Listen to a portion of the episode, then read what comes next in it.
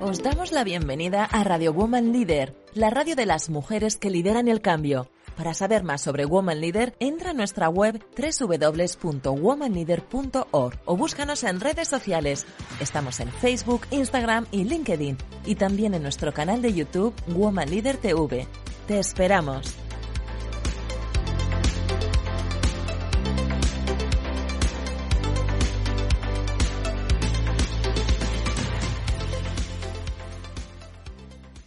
Ella se ha cansado de tirar la toalla, se va quitando poco a poco de la araña. No ha dormido esta noche, pero no está cansada. No miró ningún espejo, pero se siente todo guapa hoy. Ella se ha puesto color en las pestañas, hoy le gusta su sonrisa. No se siente una extraña, hoy sueña lo que quiere, sin preocuparse por nada.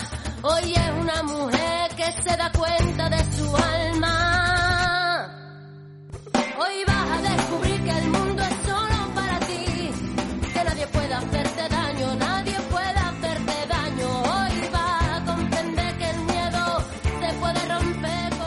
buenas tardes, pues aquí estamos de nuevo en el programa de Woman Líder de los jueves. Ya sabéis que estamos por aquí todos los jueves de 6 a 7 de la tarde y los lunes estamos en Monday Mood, así que nada, acordaos que tenéis que escucharnos, pero de 5 a 6 de la tarde. Hoy vamos a tener un programa muy interesante porque vamos a hablar, entre otras cosas, de neuromarketing y neuroplanning y para ello vamos a contar con Patricia Murphy Doyle, que es precisamente experta en estos temas y vamos a tener una charla muy interesante con ella para que aprendáis de todo esto y de cómo se aplica tanto a la empresa como al entorno profesional. Después vamos a tener también a María Villar, que es cofundadora y CEO de Fooding, que es una joven emprendedora que ha creado un app y nos va a contar un poco cuál ha sido su proceso. Y tendremos también a nuestra querida Ana de Sencillamente Ana, que ya sabéis que nos trae unos planes estupendos ahora que ya estamos un poquito más animados, ¿no? Para salir a la calle y disfrutar de este, de este tiempo, aunque tener cuidado porque ayer nos cayó la mundial, que nos fuimos a un concierto y casi no, no llegamos de lo que nos cayó encima. Y también vamos a tener por aquí a Beatriz de la Iglesia, que estará con nosotras al final de la tarde para hablar un poquito de conciencia, de bienestar y, y para ponernos deberes, que ya sabéis que siempre nos trae ideas para estar un poquito mejor, sobre todo ahora que arrancamos el verano y que estamos deseando descansar, ¿verdad? Así que nos vayáis porque empezamos en nada el programa de Woman Leader. Vas a conseguir hasta de ti, que lo has logrado.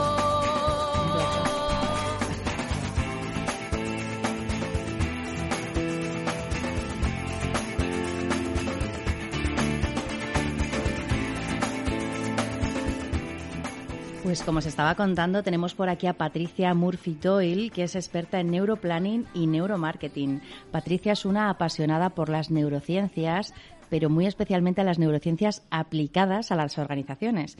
Y desde hace más de 15 años se dedica al marketing y al management como consultora, como docente universitaria y formadora. Como os comentaba, es experta en Neuroplanning, que es una plataforma para optimizar la toma de decisiones y que es pionera en España. Ahora nos va a contar un poquito más cómo se aplica. Ella es experta en neuromarketing, formadora en cursos online y presenciales en este tipo de temas de neuromarketing y neuromanagement y también es conferenciante internacional. Muy buenas tardes, Patricia, ¿qué tal estás? Buenas tardes, gracias. Un placer estar aquí con ustedes. Pues nada, encantada de tenerte en, en Woman Leader, que ya teníamos ganas de, de tenerte porque hemos intentado en alguna ocasión eh, que vengas y por nuestra culpa no ha podido ser. O sea que ya teníamos ganas de tenerte por aquí en el programa, ¿eh? Sí, yo de estar aquí, la verdad, sí lo teníamos pendiente. Y que sí, lo teníamos pendiente. Oye, antes de nada me gustaría que nos pudieras explicar un poco en qué consiste este concepto del neuromanagement, porque, claro, ¿cómo podemos realmente aplicar este tema de las neurociencias a la gestión empresarial? Bueno, primero voy a contar un poquito qué son las neurociencias para aquel que no lo sabe. Eh, las neurociencias son disciplinas científicas que nos ayudan a comprender el cómo funciona el cerebro. Por ejemplo, qué pasa en nuestra mente cuando compramos un determinado producto eh, o cuando estamos en una tienda, en un shopping, en un shopping, en un centro comercial. Y a la vez también cómo son los procesos de toma de decisiones. El neuromanagement es la aplicación de esas neurociencias a la gestión organizacional, o sea, nos sirve para la conducción y coordinación de todas las organizaciones. Se focaliza en la planificación, en la selección de personal, el liderazgo, en las inteligencias tanto individuales como de equipo, ¿sí? Y bueno, también en la comunicación en las empresas.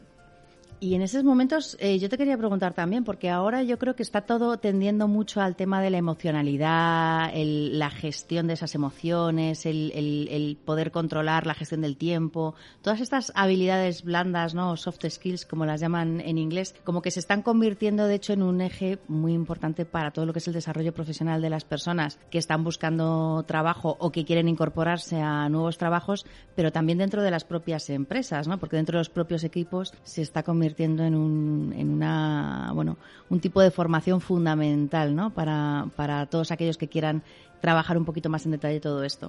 Pero ahora me gustaría saber un poco, porque claro, una de las soft skills más, más importantes es la capacidad de tomar decisiones y también dependiendo del momento en el que estemos, ¿no?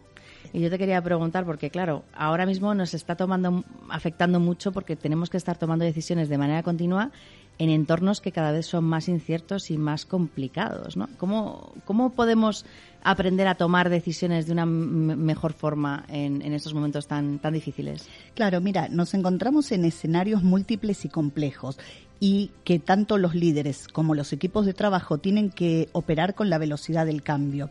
Entonces, una herramienta fundamental o una competencia fundamental son las soft skills que decimos son las habilidades blandas, tales como la inteligencia emocional, la creatividad, toma de decisiones, flexibilidad cognitiva.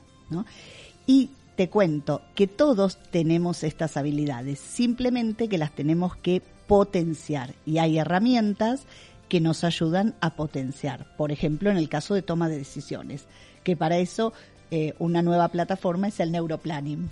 El neuroplanning. Aquí, bueno, ya sabes que el otro día en el programa de los lunes que hablamos mucho de innovación y transformación empresarial, dijimos que íbamos a poner un bote para que cada vez que dijera alguien un palabra de estos en inglés, nos lo explicara primero y luego pusiera un euro en el bote. O sea, que vamos a tener que poner uno también aquí. Cuéntanos un poco, ¿qué es esto del neuroplanning? Bueno, el neuroplanning es una nueva plataforma para la toma de decisiones, ¿sí? O sea, está basada en la antigua planificación estratégica. O sea, ¿qué es una planificación estratégica? Tenemos en cuenta los objetivos a corto, a mediano y a largo plazo, los recursos y en los escenarios que nos desarrollamos.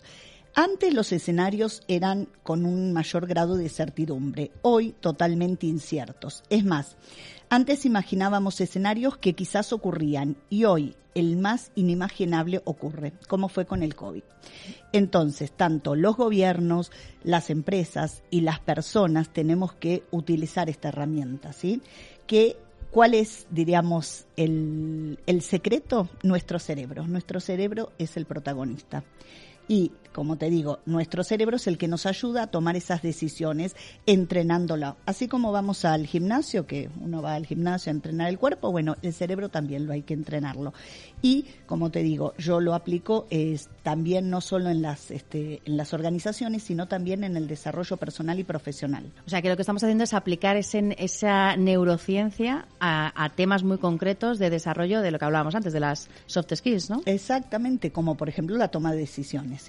Y en el caso, porque claro, yo, yo creo que muchas veces cuando hablamos de estas temáticas, sobre todo cuando vas a algunas formaciones, es cierto que muchas veces se queda todo como a, muy alto nivel y a la gente le cuesta mucho el luego decir cómo aplico yo todo esto a mi día a día profesional o a mi, ya sea una toma de decisiones eh, porque estoy en un proyecto y tengo que, bueno, a lo mejor tengo que lidiar con una persona o que, que no estoy muy convencida de lo que se está haciendo, me estoy peleando con todo el equipo, tengo una serie de problemas, pero muchas veces como que se queda muy a alto nivel y ¿cómo haces tú para poder bajar este tipo de conceptos un poco más a la vida real? Para poder aplicarlos tanto en el entorno profesional como el personal, pero bueno, ahora como estamos hablando más de, de, de management, yo creo que a lo mejor se queda como muy general, ¿sabes? Y es importante que la gente entienda cómo me pueden ayudar este tipo de, conceptos a mejorar eh, en mi día a día. Exacto, yo te cuento, en mis formaciones siempre son teóricas y prácticas, empiezo con unos breves conceptos teóricos, pero después los participantes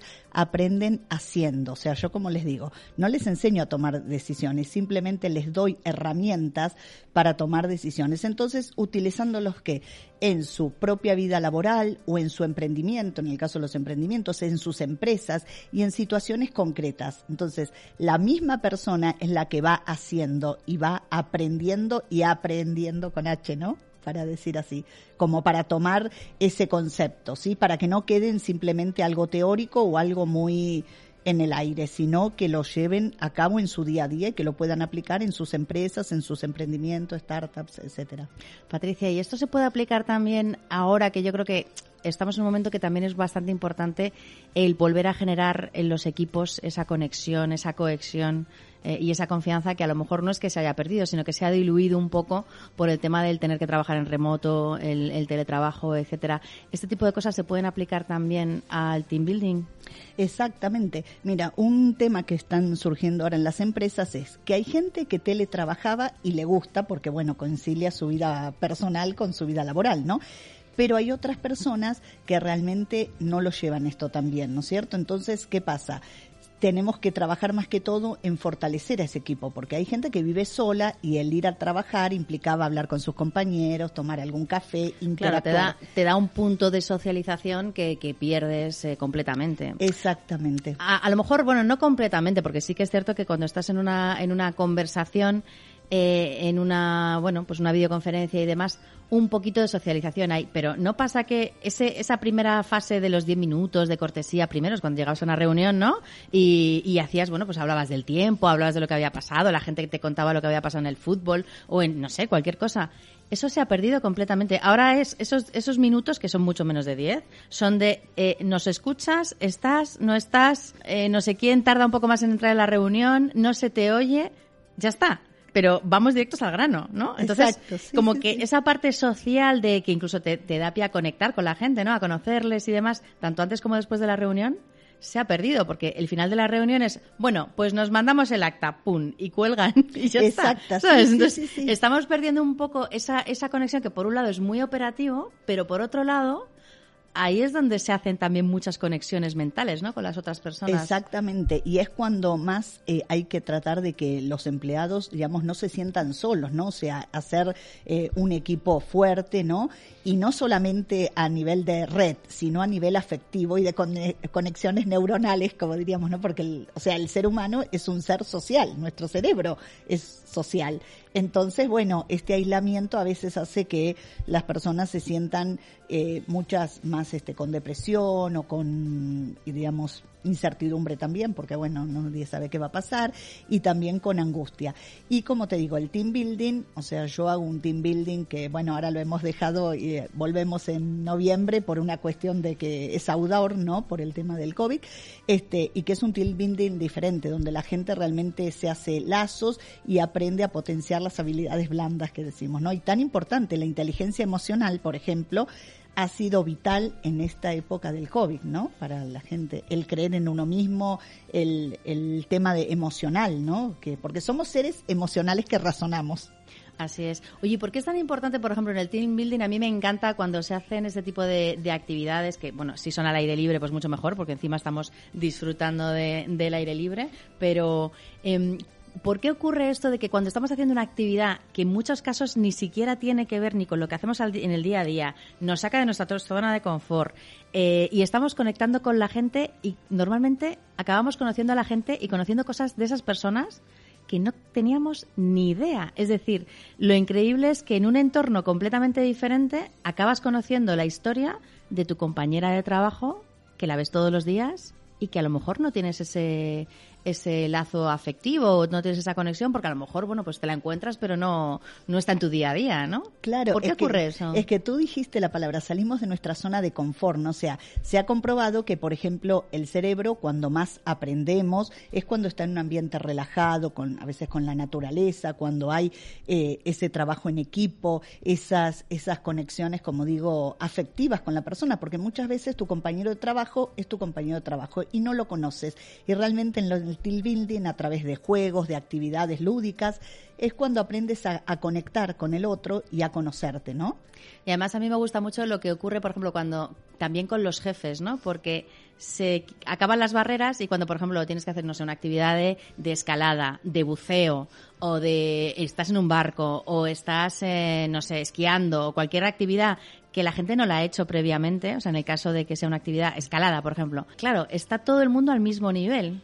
Entonces es un momento en el que todo el mundo necesita aprender tanto el jefe como el de nivel medio, en el nivel bajo, el nivel medio pensionista, da igual.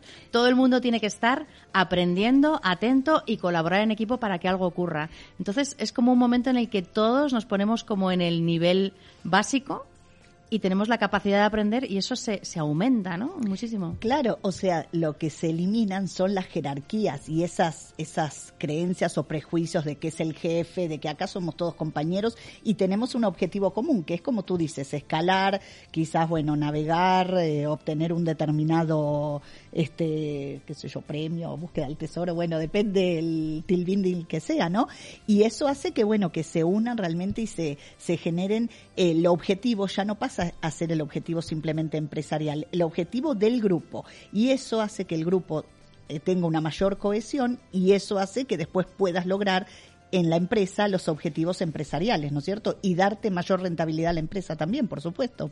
Porque empleados felices hacen que la empresa funcione mejor. Claro, yo creo que es muy importante. Y ahora vamos a tener que hacer un esfuerzo adicional, ¿eh? por eso que estábamos comentando, que yo creo que nos hemos notado todos más productivos pero quizá más desconectados, ¿no?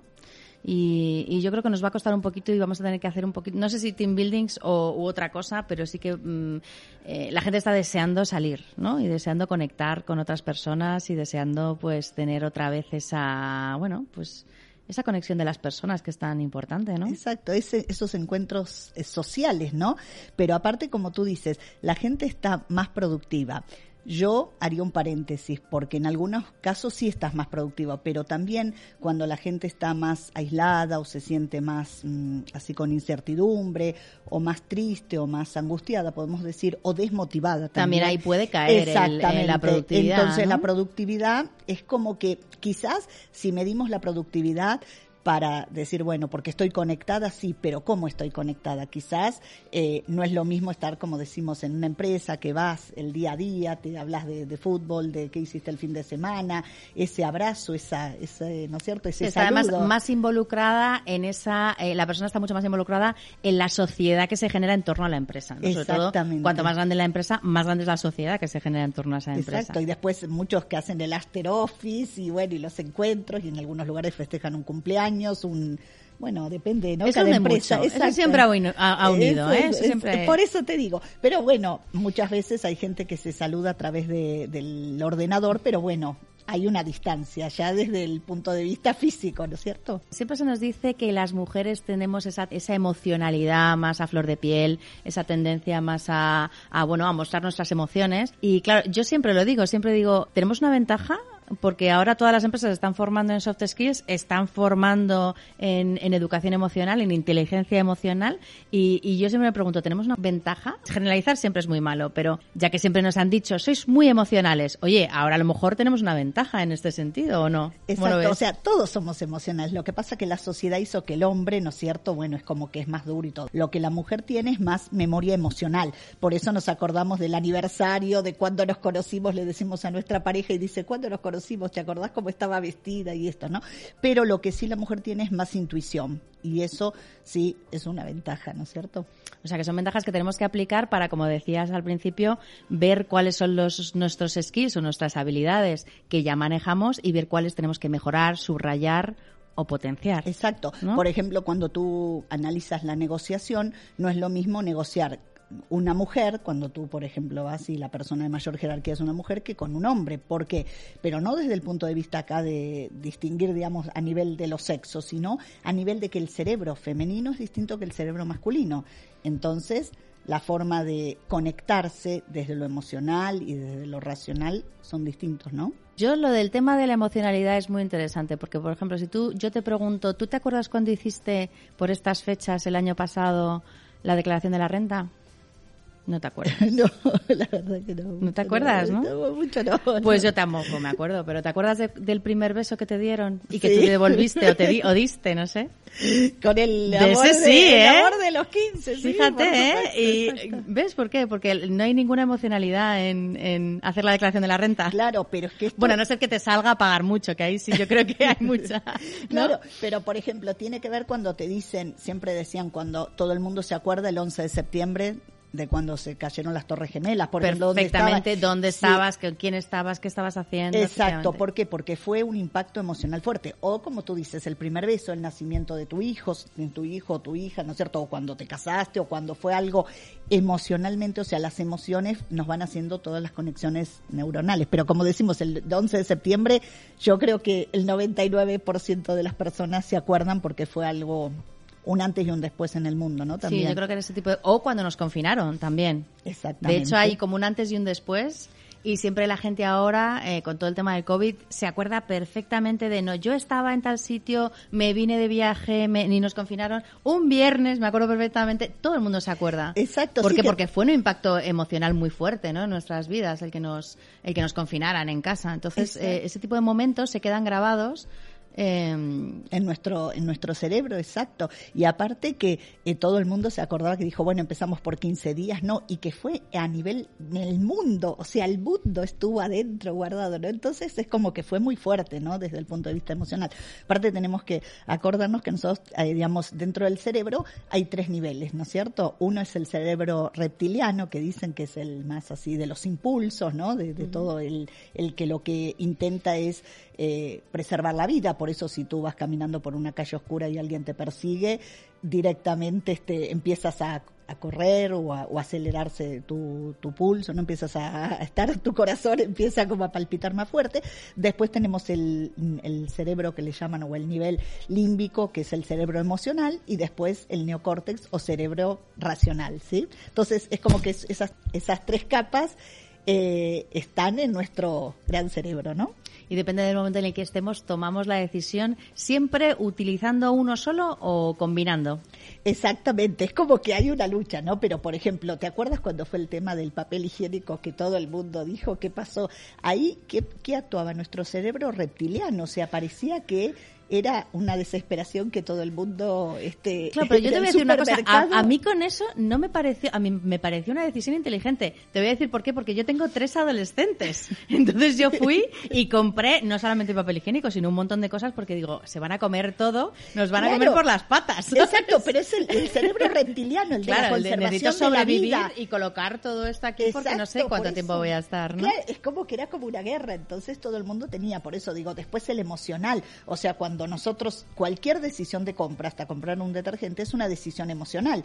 Porque por ahí te acuerdas que tu madre usaba eso, tu, tu hermana, tu amigo, que cuando eras pequeña. Los sea. olores también, Los olores, exacto, por eso tanto. Te el neu- conectan. el neuromarketing está el neuromarketing olfativo, ¿no es cierto? O sea, eh, gustativo, auditivo, o sea, todo eso. Y tiene que ver que si tú en un centro comercial determinada temperatura, determinada música, hace que te quedes más o menos tiempo, ¿no es cierto? Pero como digo, eh, todo hasta comprar la tecnología tiene que ver con una compra emocional. Simplemente, si tú te quieres comprar por ahí un determinado auto, bueno, el, el precio es, es lo que te hace centrar y decir, bueno, paremos las emociones y acá está lo racional, ¿no? Y todo esto que estás contando del neuromarketing, de las tiendas y demás que te hacen comprar, todo esto se puede aplicar a cuando estoy, por ejemplo, teniendo una reunión de negociación a alto nivel, que tengo unos objetivos para cumplir, que yo tengo mis objetivos, la persona o personas con las que estoy negociando tiene los suyos y quiero lograr un entendimiento. Pero todo esto, o sea, igual que aplicamos el neuromarketing, se puede aplicar a ese tipo de situaciones. Exactamente, hasta cómo vas vestido. eh, por ejemplo, bueno, acá nosotros estamos en un salón blanco, pero por ejemplo, si fuese un salón rojo, ya estaríamos como más hasta excitados y todo, porque hay determinados colores que se usan para un llamado de atención. Entonces, el lugar que tú negocies, por ejemplo, en un restaurante, a veces un mantel rojo hace que uno tenga más apetito. Y como dices, para negociar también cómo te vas vestido, eh, cómo está la sala, ¿no es cierto? Desde los colores, los olores, todo eso hace que, bueno, que la situación, las personas se comportan distintos y nos afectan los olores, sabores y todo en nuestro cerebro, ¿no? Qué interesante. Oye, pues te vamos a invitar para que vengas a contarnos, hablando de temas concretos, de decir cómo podemos aplicar las neurociencias a esta eh, situación concreta. Porque son tips muy interesantes que luego a lo mejor te, te pueden quedar. Otra cosa es, evidentemente, en tus formaciones eh, y todo lo demás, que ahondas ya muy en detalle en todo ello. Pero me encantaría que nos contaras tips para poder mejorar, eh, pues, bueno, pues estas circunstancias de, del día a día que tenemos en, en el mundo profesional. Que... Y como te así un ejemplo, suponte, tú pasas por una panadería y sientes el olor a pan caliente, ¿no es cierto? Y ya empiezas hasta a salivar a veces. ¿Por qué? Porque sientes el, digamos, los aromas, todo eso. Bueno, y también ha pasado, eh, por ejemplo, una, un lugar de hamburguesas también que han puesto hasta olor a, a, carne, ¿no? Cocida. Entonces que eso te abre más el apetito y todo. Por eso te digo. Por ejemplo, en inmobiliaria dicen que las casas azules son las que menos se venden esto es en general, puede haber que a alguien le guste una casa azul. Pero ¿Las azules? Las casas pintadas de azules, los frentes, cuestan venderse. Como por supuesto, siempre hay alguien que le puede gustar, pero en general, ¿no? Ah, sí. Mira, yo escuché que si hacías, eh, nada más venía la, venir la visita, si hacías café inmediatamente, que era como muy agradable y tal. Y yo hice una serie de cosas cuando vendí mi primera casa y la vendí en un día, ¿eh? y apliqué, sí, sí, claro, apliqué sí, un montón de cosas, pum, pum, pum, de, de trucos y no sé si fue eh, por eso por, bueno, pero la verdad que la vendí en un día. Claro, bueno, felicitaciones. No, porque por ejemplo en neuromarketing, en marketing se usa mucho el efecto placebo. Entonces, por ejemplo, si yo te doy a, eh, hay dos copas de vino y una te sirvo en un digamos un tetra, tetrabric, ¿no? Este, eso tú dices, bueno, ese vino ya es barato. No es bueno, y claro, claro. y yo te doy otro en una en una botella de un vino caro y quizás es al revés, pero tú ya dices, "Ah, este es más rico." Sea, por ejemplo, se han hecho experiencias y, y todo y bueno, y muchos muchos hablan en contra del neuromarketing porque, bueno, dicen que nos manipula. No es que nos manipula, es que se conocen qué eh, estímulos al cerebro le gustan más y menos, entonces, bueno, eso te ayuda a vender más o vender menos. Igual que el tema de lo que tú hablas, la neuronegociación, cómo negociamos, la neurocomunicación, los filtros que tenemos en, por ejemplo, nosotros acá estamos hablando amenamente y bien, pero por ahí estaríamos en otra reunión con otras personas, con otros modelos mentales, otros prejuicios, otros filtros y la comunicación se vería un poquito más este Claro, también puedo ir detectando si la persona hace determinados comentarios, determinados movimientos o pone determinadas caras, puedo saber un poco qué es lo que está pensando, si le está interesando, ¿no? Exactamente. Y ahí pues donde puedo usar la sugestión, que es un poco todo esto, ¿no? Que se utiliza la sugestión, que se utiliza para todo, para la comunicación, para el marketing, para convencer, menos para lo que hablábamos antes, que es la declaración de Hacienda, que eso no hay sugestión que valga, ahí vais a tener que pagar lo que os salga y punto. O sea, que en la declaración es, yo creo que es lo único, en lo que no se aplica la, la sugestión. Sí, ¿eh? pero como tú dices, si la declaración de la renta te da- dieran una devolución interesante, Ahí sí te acuerdas. Ahí ya sería porque partiría lo emocional, Claro. el, el centro del placer y el desplacer, ahí sería el placer, ¿no? El, el premio de, bueno, recibir una buena devolución de dinero. Bueno, oye, pues esperemos que sea, que sea así para, para todos nuestros oyentes. ¿Dónde podemos conocerte un poco mejor y conocer más sobre tus actividades, Patricia? Bueno, eh, los puedo invi- los invito a visitar mi página web www.pmurphy, como, como mi apellido Murphy, M U R P H Y también bueno, en LinkedIn y en mi página web están mis redes sociales, Instagram ahí. Pues muchísimas gracias. Patricia Murphy Doyle, experta en neuroplanning y neuromarketing. Ya te digo que te invitamos a que vengas por aquí otro día y sigamos charlando sobre todo esto que es muy, muy interesante. Como no, encantada y fue un placer estar aquí. ¿eh? Muchas Muchísimas gracias. gracias. gracias.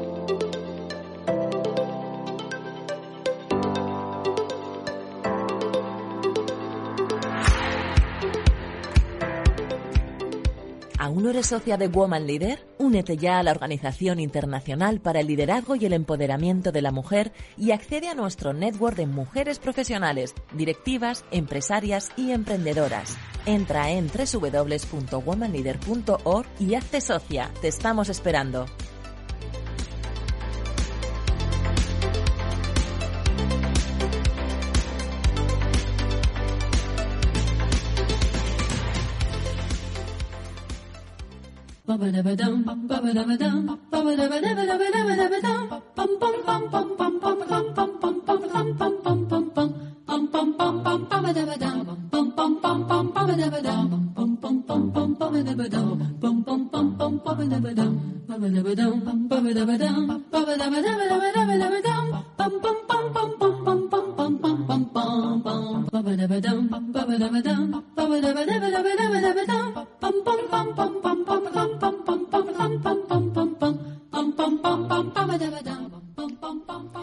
Pues fijaos qué interesante el tema de las neurociencias, que como estábamos hablando se pueden aplicar prácticamente a todo. Lo que pasa que a lo mejor pues no estamos acostumbrados a aplicarlas. Qué interesante. Ya invitaremos a Patricia otro día para que venga a darnos más tips. Muy buenas tardes, Ana. ¿Qué tal estás? Hola, buenas tardes. Fenomenal. ¿Qué tal tú? Pues muy bien, muy bien.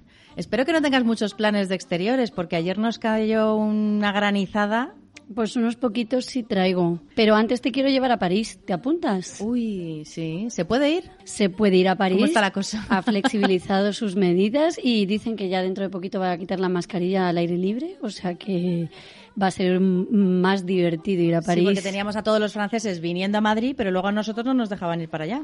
Pues sí, se puede ir. Y además, como te conozco y sé que te gusta el arte, pues te traigo una muy buena noticia que reabre el Museo Carnavalet, el más antiguo de París. Uy, qué bien, ¿no? Sí, este Museo de la Historia de París es el más antiguo de la ciudad y desde el año 1880, año en que abrió, ha sido objeto de importantes ampliaciones. En la actualidad atesora más de 450 años de historia y de arquitectura. Está ubicado en un palacete, el palacete de los Limneris, que no sé hablar francés, no sé si lo he dicho bien. Y bueno, pues desde octubre de 2016 este museo se cerró al público para iniciar unas importantes obras de renovación que han culminado este año y que, bueno, pues que incluyen nuevos espacios para el visitante, un restaurante precioso en su maravilloso jardín, unas salas de recursos digitales y la importante restauración de más de 3.800 piezas que estaban expuestas en este museo. Qué maravilla, ¿no? Sí, su colección es mucho más grande, ¿eh? tiene 618.000 obras Madre mía. desde la prehistoria hasta nuestros días, entre las que hay pues algunos objetos auténticos que han pertenecido a personajes muy célebres de la historia de Francia. ¿Ah, sí? Sí, desde finales de mayo ha reabierto sus puertas y es una excelente oportunidad para disfrutar de un edificio único y de una colección única para aprender de la historia de Francia. Pues fíjate que yo tenía muchas ganas de ir a París para poner un candado en el puente porque creo que los van a quitar todos. Puede ser, Me parece, sí. porque se bueno, va a es caer. que no sé si caben más, ¿eh? No. Pero bueno, por lo menos voy a poner uno a ver si aguanta. Uno chiquitito, chiquitito, ¿no? Sí, ¿no? Sí, que puedas decir, uno de aquellos era el mío. Yo estuve ahí. Pues me Pero gusta bueno, mucho la propuesta. Sí, nos vamos a París cuando tú quieras, pero si no te puedes mover de Madrid también hay un plan, ¿eh? Porque ya está en marcha los veranos de la Villa 2021. Ay, qué bien. Lo que pasa que yo este año de este mes de junio está siendo bastante lluvioso. Hay que a mí ya me ha pillado tres veces. Hay que mirar bien el tiempo. Hay que mirar bien el Tiempo. Sí, mirar bien el programa organizado por el Área de Cultura, de Turismo y de Deporte del Ayuntamiento de Madrid. En este festival diseñado para llevar a numerosos espacios de la ciudad, desde el 6 de julio hasta el 29 de agosto, la mejor oferta cultural nacional e internacional en el que se van a dar cita artistas y creadores para compartir con el público sus mejores obras y más recientes. 37 ediciones lleva este festival. No está nada mal, ¿eh? Sí, más de 50 arti- actividades que abarcan un amplio abanico de disciplinas. Música, artes escénicas, circo, cine, moda, cómics, gastronomía. Además, en esta edición, en el marco del décimo aniversario de la creación del Centro Cultural Coreano de España, No. el invitado es la República de Corea y Claro. habrá presencia de este país asiático como uno de los ejes vertebradores de este festival. Las novedades más importantes, una de las que más me ha gustado, que yo creo que voy a ir, ¿eh? el estreno mundial de Bunz by Circa, la compañía australiana del circo Bunce con un castillo inflable gigante en cuyo interior se alberga un circo con un espectáculo mágico en el Parque Juan Carlos I. Qué bien. Habrá otras cosas como un homenaje a la cantante y compositora peruana Chabuca Granda a cargo de Pitingo o también se va a recibir en Madrid al Slovenian National Theatre Opera and Ballet de Ljubljana con motivo de la presidencia de Eslovenia en el Consejo de la Unión Europea en el segundo semestre de 2021. Y en cuántas actividades, Muchísimas, muchísimas. Pero la Con que las más, ganas que tenemos de salir, vamos, lo van a petar, yo creo. Una de las que más me ha gustado, la de Centro Centro, que es una exposición muy woman leader, ¿eh? La, expo- la exposición Aquí llegan ellas, desde Suecia con cómics nuevos. Una muestra que presenta el trabajo de artistas suecas que han convertido el cómic en un altavoz feminista y un debate sobre la igualdad de género. Ay, qué bueno, pues eso me encanta. A ese me voy a acercar también. Así que toda la información lo tienes en veranosdelavilla.com. Dos meses repletos de ocio, gastronomía y arte para volver a disfrutar de Madrid. Pues es que también no nos tenemos que ir muy lejos para disfrutar, ¿eh? porque como tenemos tantas ganas y con tantas actividades que hay, Sí, hay una oferta increíble. Si el calor lo permite y no nos llueve mucho, nos vamos al cine, ¿no? Pero al cine de verano. uy, hace que, hace que no voy al cine, pero ni de verano, ni de invierno, ni de primavera, ¿eh? No sé, a lo mejor Pues hace do- mira, dos hay- años o no sé. Estos días me he estado ahí investigando cuáles son los cines de verano de Madrid que vamos a en los que vamos a poder ver estrenos y películas muy variadas al aire libre. ¿Pero de esos que vas con el coche como en los años 50? Pues sí, por Me encanta, ejemplo, me el, au- encanta. el autocine el Race. autocine, qué chulo. Yo tengo unas ganas de ir. Sí, Como pues los Picapiedra, ¿no te acuerdas? Los Picapiedra. Sí, iban al autocine, efectivamente. Bueno, María, que acaba de venir, que es muy joven, no se acordará de los Picapiedra. Creí que iban al autocine. Bueno, pues tienes el Autocine Race con más de 350 plazas, que es el cine más grande de Europa para ver la peli desde el coche o también han puesto una zona de hamacas. Festinal Madrid en el Parque de la Bombilla a partir del día 25 de junio con una programación muy completa para todas las edades. El espacio del que ya hablamos en un programa de estos, Mad Beach, también ha puesto un cine de verano. O sea Ah, que bueno, ahí pero es se que lo de ir. Mad Beach lo tengo yo ahí en mi, en mi corcho puesto para ir. Para ir, sí, sí. Lo contaste el otro día y vamos, eh, chiringuitos en Madrid con playa y todo. Y con cine de verano. Y el con playa pero sin mar. Y como la cosa iba de franceses, pues también el Instituto Francés de Madrid ha iniciado sus tradicionales cines de verano en francés y además puedes disfrutar de su maravillosa terraza después de la proyección. La terraza magnética de la Casa Encendida en julio, a partir del día 4, inicia su programa de actividades entre los que incluye los sábados de cine al aire libre. En el Matadero también del 15 de julio al 15 de agosto con su cine de verano en la Plaza del Matadero. Y el auditorio al aire libre del Parque Enrique Tierno Galván, todos los viernes de julio y agosto, tendrá cine de verano gratuito a las 22 horas. No me digas que no hay oferta, ¿eh? Madre mía, pero si es que no has podido ni respirar de tantas cosas que No nos trae. Es una oferta, pero vamos. Y eso que es una selección. Así que este verano, si te quedas en Madrid, ya sabes, tienes un montón de cosas para hacer. Los veranos de la villa y los cines de verano. Bueno, ¿Qué más quédate en? Madrid. Yo, a mí la verdad que en agosto me gusta quedarme y voy y vengo. O sea, por ejemplo, nos quedamos, nos vamos a París, volvemos, nos vamos a otro sitio, volvemos, así. ¿Qué te Ah, ese, ese también es un buen plan. Hacer aquí paraditas técnicas y luego retomar el viaje para otro sitio. Me Pues apunto. si podéis, quedaos en Madrid, ir y venir, pero bueno, ya sabéis que en Madrid tenemos de todo. Claro, y los que son de fuera que vengan a visitarnos, que aquí hay planes. Claro que sí. Pues muchas gracias, Ana. Nada a ti. Hasta la semana que viene.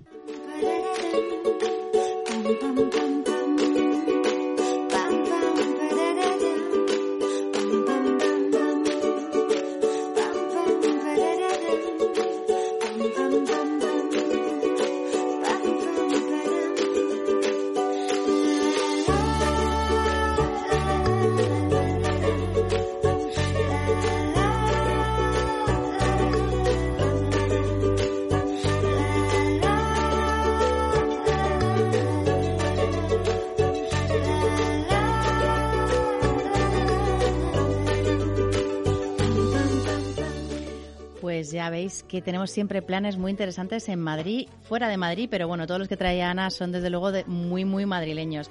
Y tenemos ya por aquí a María Villar, que es una joven emprendedora española de 22 años, que por eso no sabía dónde lo de los picapiedra o no, María. Sí, sí los conocía, sí. Ah, bueno, bueno, sabías que iban al autocine ahí. Eso no. Eso no, ¿no? Eso no. Pues os cuento que ella ha fundado, ha cofundado Fooding, que es una app dedicada a la creación de una tecnología que permite ver la carta de los res- restaurantes y también poder pedir con tan solo escanear un código QR, ¿no? Eso es. Cuéntanos un poco cómo funciona el tema. Bueno, pues es una aplicación web a partir de la cual lo que tú has dicho, escaneas el código QR como ahora hacemos en todos los restaurantes. Hace dos años nadie sabía lo que era un QR y ahora todo el mundo lo hace así, ¿no?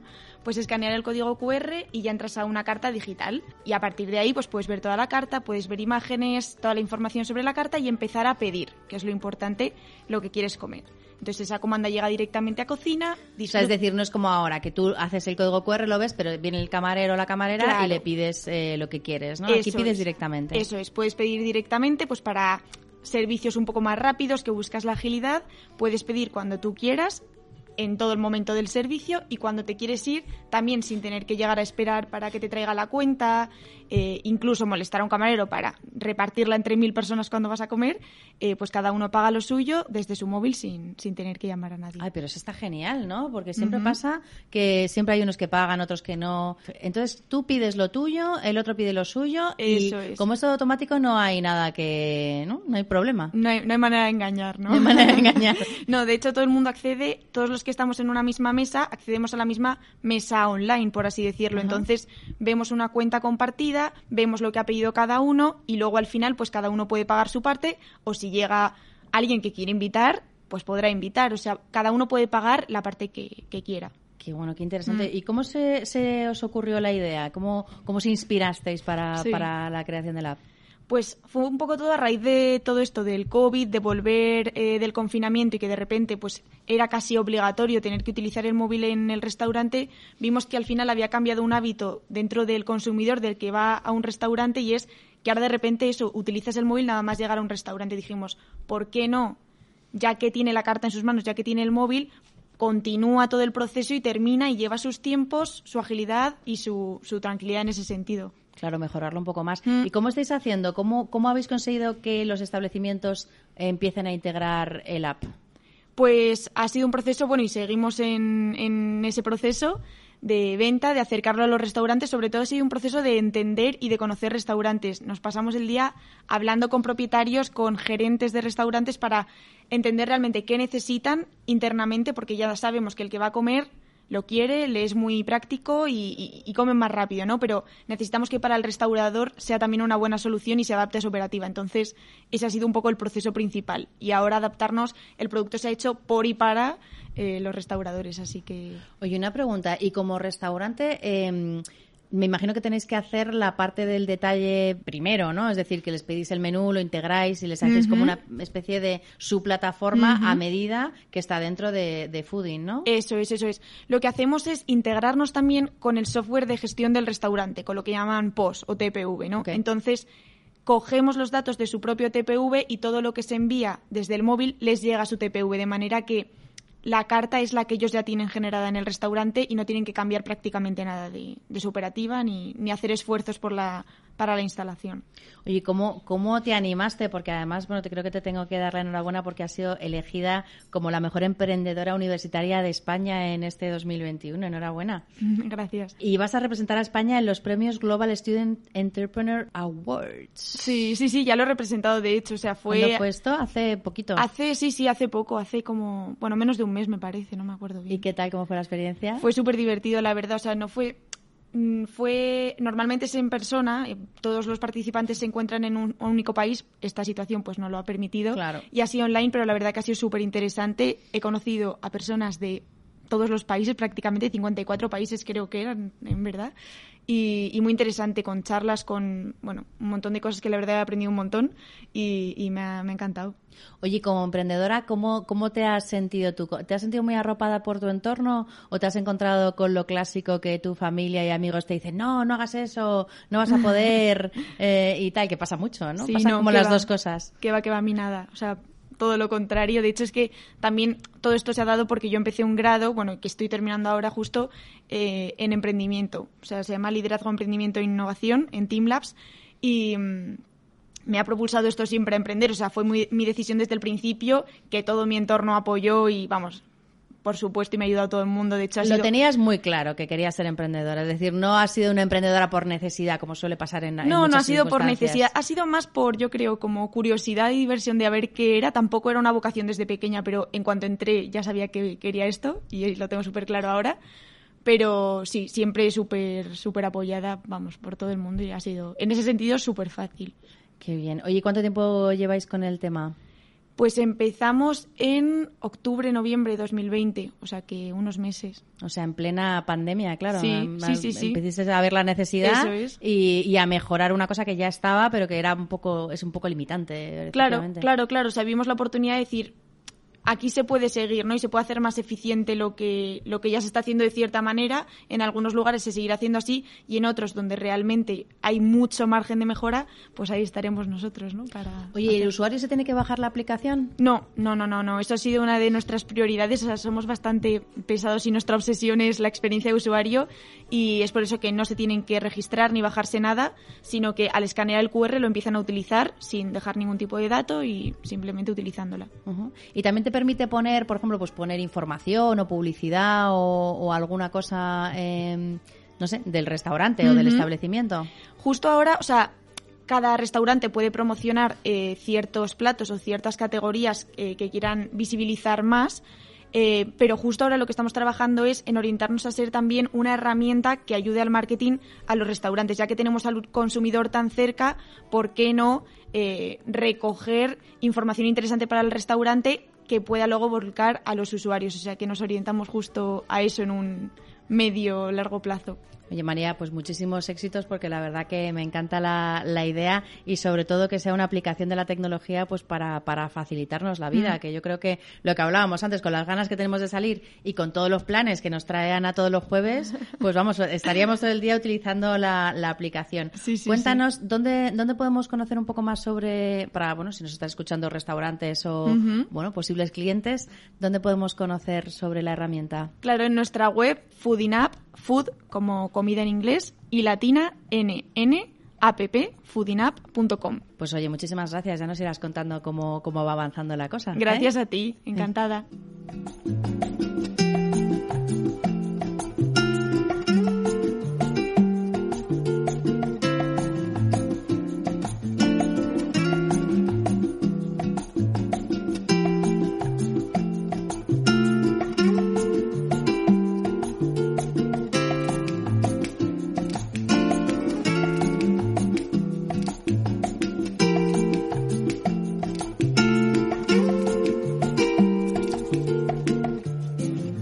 Beatriz de la Iglesia, ¿qué tal estás?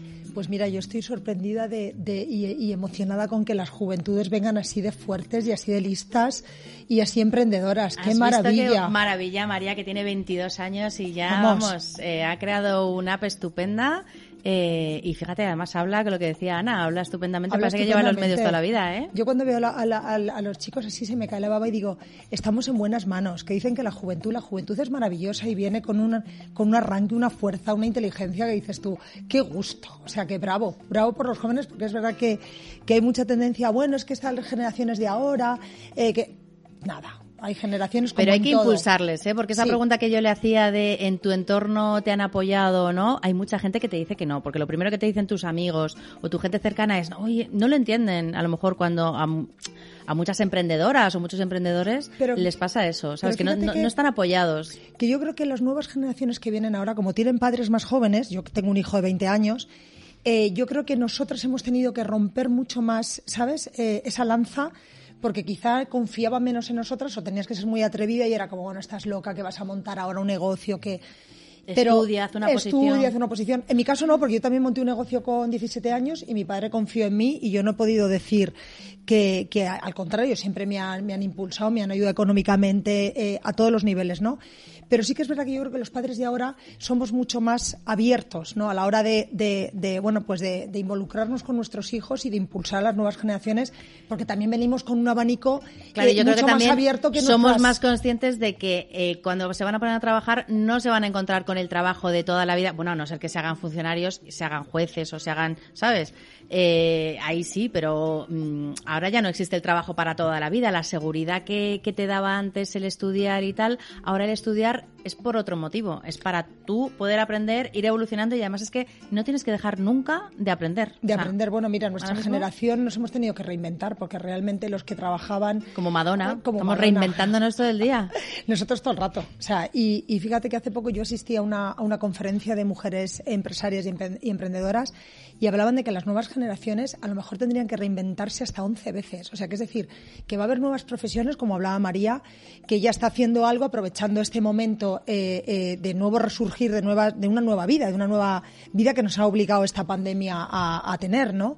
Yo creo que todavía hay cosas que no somos ni conscientes que se van a inventar. Hay profesiones que todavía no han salido, que van a salir, y hay otras pues que estarán obsoletas y que desaparecerán. O sea que, que realmente lo que yo creo es que estamos en un momento de que lo que se nos pide es de estar abiertos y de que realmente somos una, una generación o una sociedad donde las generaciones de ahora vienen fuertes, con una mentalidad mucho más abierta, pero creo que el secreto está en adaptarnos. Y para adaptarnos, creo que hay que ser cada vez más cooperativos. Es decir, creo que lo que se está pidiendo ahora mismo en la sociedad es una apertura muy amplia para ver y coger la oportunidad, porque estamos ante un cambio de vida brutal a todos los niveles y el que no se adapte y no se reinvente y no tenga la capacidad de, crear y de tener la creatividad a tope, eh, le va a costar mucho más salir de esta, porque yo creo que estamos ante una catarsis brutal a todos los niveles como, como sociedad, ¿no? Entonces, yo creo que nos vais a ayudar mucho a abrir esos ojos, pero que también creo que, hay, que tiene que haber esa cohesión entre los junior y los senior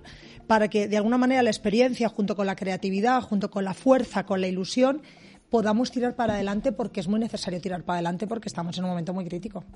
No, así es. Yo la verdad que confío que vamos a salir, vamos a dar, bueno, yo creo que se está viendo ahora, va a haber un pistoletazo de salida. Y igual que ahora llegamos, llega el verano, vamos a tener el pistoletazo de salida para irnos de vacaciones a donde sea, a, bueno, aquí a Madrid, a la playa de Madrid esta nueva que han abierto, o a París, donde sea, nos da igual. Pero ahora tenemos como muchas ganas de salir, descansar y rehabilitarnos mentalmente pero yo creo que cuando vamos a dar el pistoletazo de salida va a ser a la vuelta y todo el mundo va a tener que hacer un esfuerzo adicional Sí, sí, porque tú estás para empezar a resurgir. Porque la gente está un vamos poco a tener ahora- que currar. Sí, ¿sabes? estamos muy, eh, como yo digo, la palabra engorilados, ¿no? Porque nos nos han tenido reprimidos. Ahora, bueno, la- con las vacunas la gente está ya mucho más relajada. Eh, todo el mundo está Oye, a mí como- me vacunaron ayer. Ah, bueno, mira. ¿Y, te- y bien? ¿Todo bien? Sí, sí, fenomenal. Ah, Me- pues, pues no eh, me- no te ha dado reacción nada. No me ha dado reacción, me vacunaron, a- vamos, es que ni me enteré. A Pues toda ahora- ahora velocidad, eso- muy bien organizado todo, tengo que Eh, decir. Eso lo que estás dando es un poquito más de margen a que la gente esté más confiada y llega el verano y estamos todos deseando los planes y salir y consumir y gastar.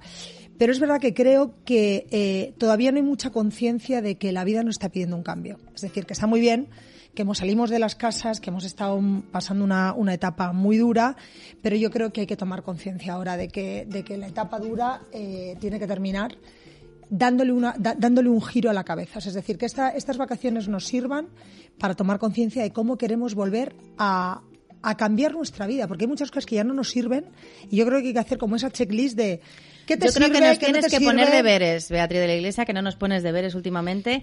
¿Qué, qué podríamos hacer para ponernos deberes y decir, por lo menos en el ratito que nos vayamos de vacaciones, que hagamos algo, una, un- una rutina, para empezar a pensar lo que vamos a hacer, qué vamos a mejorar y cómo vamos a potenciar nuestras habilidades, como nos contaba antes Patricia? ¿Qué, ¿Cómo podemos ir pensando y hacer alguna rutina que nos ayude para la vuelta? Porque luego a la vuelta diremos, Sí, uy, fíjate. la reentré, ya estamos hechos polvos otra vez, ¿no? Vamos a... Yo más que la rutina, porque además llevamos una, un- una etapa de rutinas, de ejercicios, de cocinar, de, de tal, que digo, mira, fuera rutinas. Yo lo que, lo que, lo que invito más es a una toma de conciencia, es decir, que ahora que vamos a estar en tranquilidad y vamos a estar eh, de vacaciones o donde nos vayamos, que nos hagamos esa checklist de, oye, eh, ¿qué me sobra? De, todas las cosas que estoy haciendo en mi vida, ¿qué no me funciona? Pues, eh, ¿qué es lo que tengo que cambiar? Con valentía decir, ¿me tengo que atrever a cambiar cosas? Todos tenemos que cambiar y el que crea que no tiene que cambiar nada es el que, es el que se va a quedar ahí. Es decir, creo que hay que hacer una introspección en qué no me sirve, tanto de mis creencias como de eh, las cosas que estoy haciendo, como de mi trabajo, qué me sirve, que me está ayudando, que me está potenciando y que me va a impulsar a ese nuevo cambio y hacia dónde quiero ir. ¿Qué podría hacer con lo que tengo? Es decir, yo creo que hay que hacer esa introspección de la vida no va a ser nunca más la de ayer. Es más, no sabemos ni cómo va a ser la de mañana ni la de pasado, pero tenemos que estar preparados. Bueno, si nos has dicho que nos vamos a tener que reinventar, bueno, las más Muchas jóvenes veces. 11 o 15 veces y nosotras como Y nosotros, dos. pues, pues unas cuantas Dos más. Yo, veces yo- más. yo como pienso, como pienso hacerme muy mayor, pues me reinventaré también otras cuantas. A mí- yo, ya, yo ya en mi vida me he reinventado tres o cuatro, ¿eh? O sea, tengo que decir que yo solamente le pido siempre a la vida, dame fuerza, dame mucha alegría y muchas ganas de aprender, porque yo creo que el aprender no tiene que ver con la edad. Es decir, sí que es cierto que las generaciones de ahora eh, se nos cae la baba porque tienen esa fuerza y, esas, y eso que tenemos que aprender de ellos, ¿no? Pero yo creo que cuando tú estás ávida de aprendizaje y de, y de hacer cosas nuevas, no te vas a quedar nunca obsoleta y siempre hay un mundo de posibilidades. Yo creo que estamos ahora mismo eh, y ese es el, mensaje de esperanza que quiero lanzar, creo que estamos abiertos a un nuevo mundo, desconocido y un poco eh, a veces esa falta de certeza te da miedo, ¿no? Pero yo creo que tenemos una tierra por descubrir y la zona de confort que nos daba seguridad ya ni nos da seguridad ni es zona de confort. Ya no tenemos es que es absolutamente que nada. Esa zona de confort era irreal, porque en cual- no éramos conscientes de que en cualquier momento te puede la- caer el ladrillo en la cabeza. Sí, pero es que ahora nos ha caído. Claro, Y- nos ha caído, claro, pero bueno, luego pasó Filomena, luego pasó, ¿sabes? Sí. Que te quiere decir que a lo mejor eh, lo que ha ocurrido no solamente es que lo que ha ocurrido, sino que nos hemos dado cuenta de que en cualquier momento pueden ocurrir cosas que te desbaraten todos los planes. Yo y que tienes ese- que virar y tienes que pivotar y decir, hay que hacer otra cosa. Yo creo que esa ha sido la gran enseñanza de este, de este momento, ¿no? de este cambio, porque a mí no me gusta llamarlo la pandemia, es un cambio ¿no? de, de paradigma y un cambio a muchos niveles muy profundos. Y yo creo que lo que nos ha dado es una eh, realidad que no la teníamos y es que la vida tiene su propio ritmo y que no está segura en nada salvo la, seguridad y la confianza que tengas dentro de ti. Entonces yo creo que hay que trabajarse mucho más lo interno, como construir tu, tu fortaleza interna para que lo que venga de fuera no te menee. Y teníamos mucha fortaleza externa, mucho postureo, mucha apariencia, mucho de cara a la galería, pero no había una base muy fuerte. Y cuando la vida te da, es cuando tú dices, oye, ¿qué cimentación tengo? Y si tu cimentación es fuerte y tus ganas de, de aprender y, y no te da miedo, y aunque te dé, te enfrentas a él y tiras para adelante, eso es lo que nos va lo que nos va a dar esa evolución y ese salto cuántico como sociedad que yo creo que va a ser muy positivo y, y era muy necesario lo que pasa es que hasta que eh, no tenemos un caos no se crea esa estrella estamos ahora mismo en pleno colapso para generar algo algo bueno y desde luego estoy deseando ya vida de esos cambios y de, y de disfrutar eh, aunque al principio haya que hacerle un poco de caderita y, y nos cueste pero Pues pero oye, sí. a ver si es así y empezamos a, a recuperar. A mí me gustaría que nos un minutito de oro para darnos una recomendación. ¿Qué pensáis que tenemos que hacer de cara a, a la vuelta y cómo tenemos que animarnos? María. Eh, pues yo creo que mm, mucho que ver con lo que justo estábamos hablando, o sea, afrontar las cosas con, con energía, ¿no? Con, no pensando tanto en lo que puede salir mal o en los problemas, sino con la ilusión de lo que puede salir bien y que eso te, te dé fuerza. Claro que sí. Patricia. Bueno, yo digo siempre el pensamiento positivo y las neurociencias han descubierto que, eh, y la epigenética también, que las personas que tienen mm, pensamientos positivos alargan los telómeros, ¿no? Y o sea, alargan la vida. Sí, entonces, eh, como dije, la fuerza está en nosotros, eh, nuestro cerebro es el protagonista y todo depende de nosotros. Yo siempre una frase que digo, el destino reparte las cartas y tú eliges cómo jugarlas. Claro que sí, pues nada, ya sabéis, hay que tener mentalidad positiva porque lo que viene va a ser muchísimo mejor. Y si es peor, pues nada, pues habrá que afrontarlo. y ayudarnos que- mucho ayudarnos Yo, sí, mucho. cadena de favores por favor. Exactamente, cadena de favores, como dice Beatriz. Y nada, que paséis fenomenal y nos escuchamos aquí la semana que viene en Woman Leader y el lunes en el programa de Monday Mood. Un abrazo, hasta luego.